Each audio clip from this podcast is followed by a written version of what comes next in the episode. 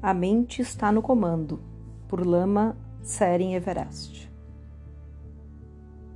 Na tradição budista, a fé cega não é valorizada. Inicialmente, temos de ouvir, aprender, entender. E então temos de tomar algumas decisões.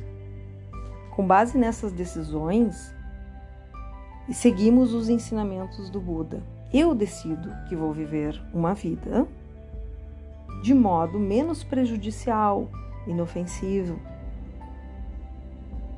Não significa que possamos ser perfeitamente inofensivos. Apenas ser um ser humano requer e exige, de certa forma, que não somos capazes de ser totalmente inofensivos mas desejamos ser menos prejudiciais. Reduzir nossas tendências prejudiciais. Mas desejamos ser menos prejudiciais, reduzir nossas tendências prejudiciais.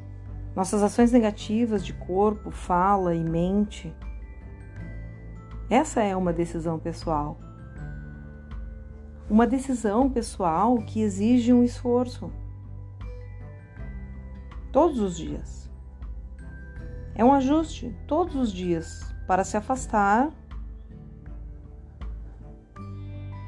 de dizer aquilo que você diria, afastar-se de fazer aquilo que você sabe que é realmente prejudicial para você e para os outros.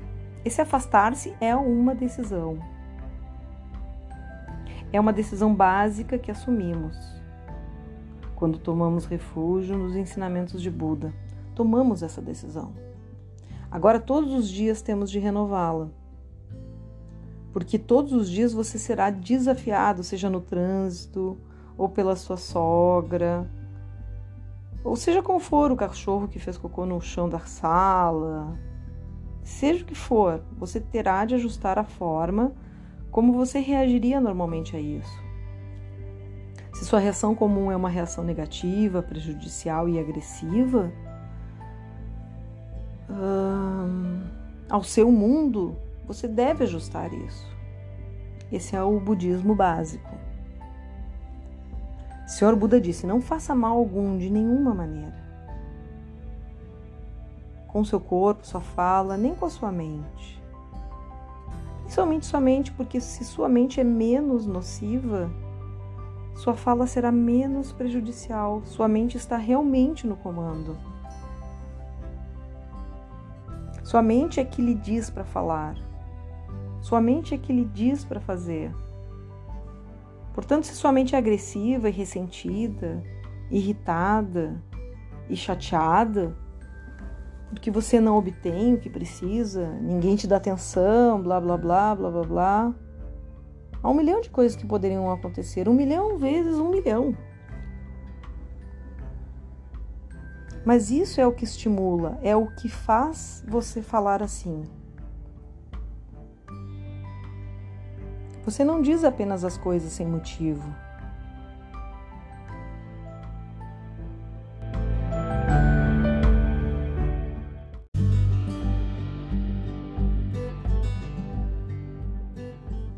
O que você pensa importa mais do que aquilo que de uma maneira ou de outra é refletida pela sua fala.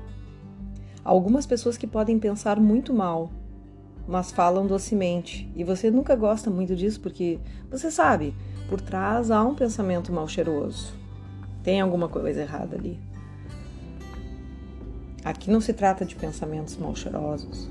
Trata-se de pensamentos puros, Evitar a não virtude é muito, muito importante. Mas depois tem como você se expressa e o que você está expressando, afinal.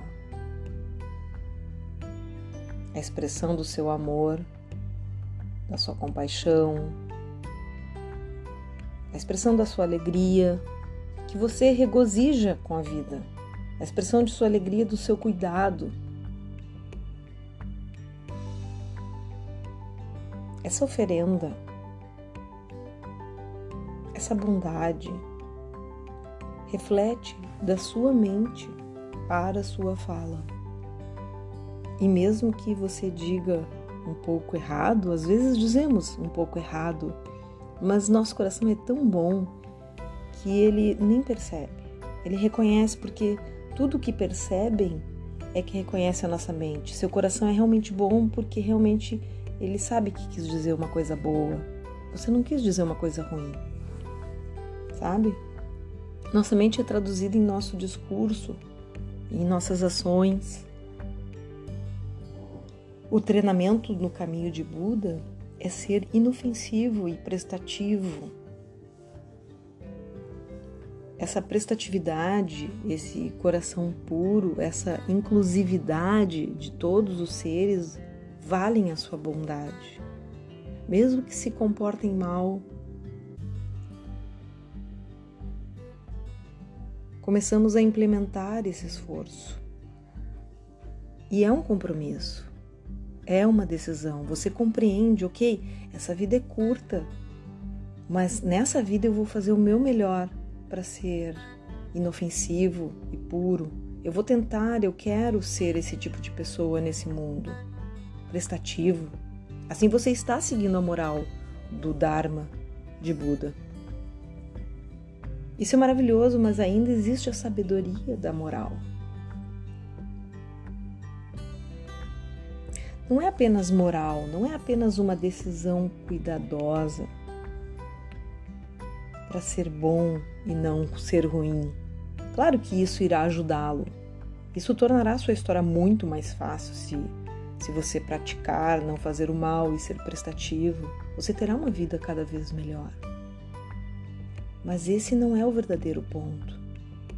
O ponto aqui é a sabedoria por trás da moral, ou seja, é, existe uma verdade e essa verdade não é muito óbvia para nós.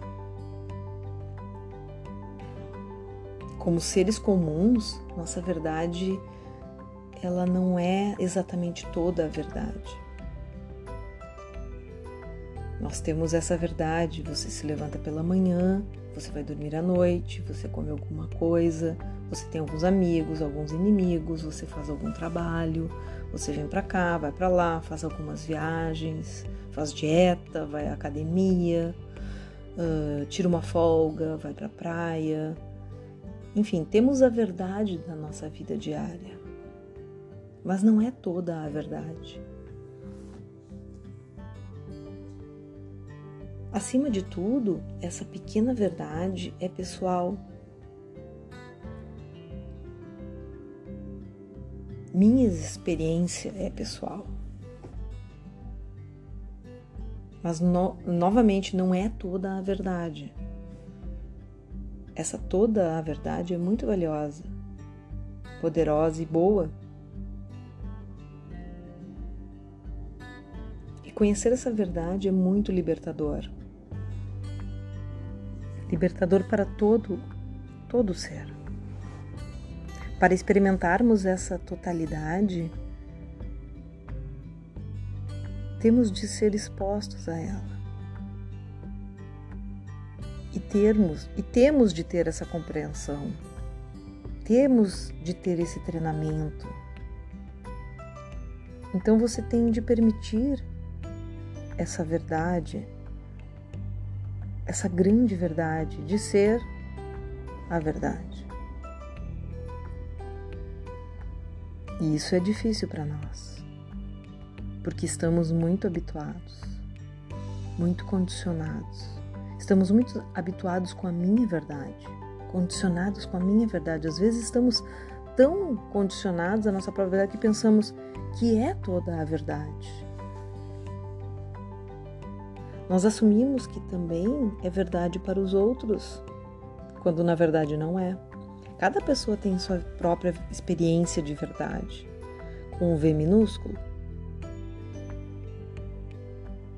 Muito pessoal.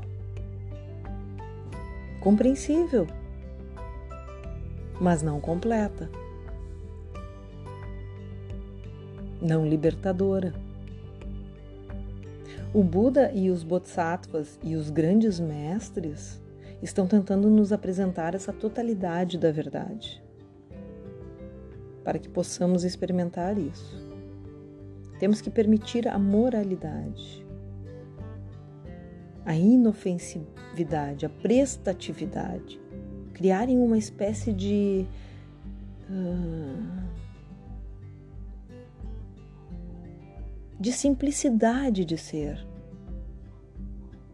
onde a verdade é mais facilmente acessível, mais facilmente exposta, mais facilmente realizável.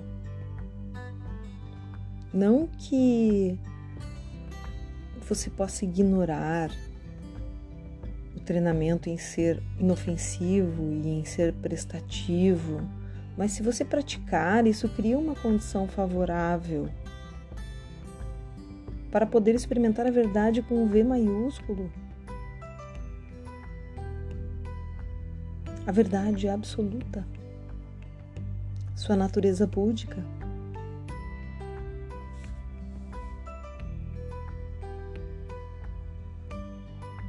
Ela não pertence ao eu. Ela está perdida por causa do eu. Então, o Vajrayana, o caminho Vajrayana, é essa metodologia rápida e eficiente para expor essa verdade absoluta e a libertação da verdade menor. Para que você possa alcançar a iluminação nesta vida. A iluminação não é algo além do arco-íris ou em outro planeta. A iluminação, é, é, como eu já disse, ela não é algo realmente diferente a mais. É a sua natureza. A iluminação é a sua natureza, mas não é óbvia para nós porque estamos organizando nossa experiência da realidade descontroladamente com o uso do eu. Esse eu finito, sabe? Não pode ser, não pode dar-lhe a natureza absoluta. A única coisa que podemos fazer é removê-lo, o eu. É bastante interessante que seja tão factível. Apenas nunca ouvimos falar sobre isso antes, sabe?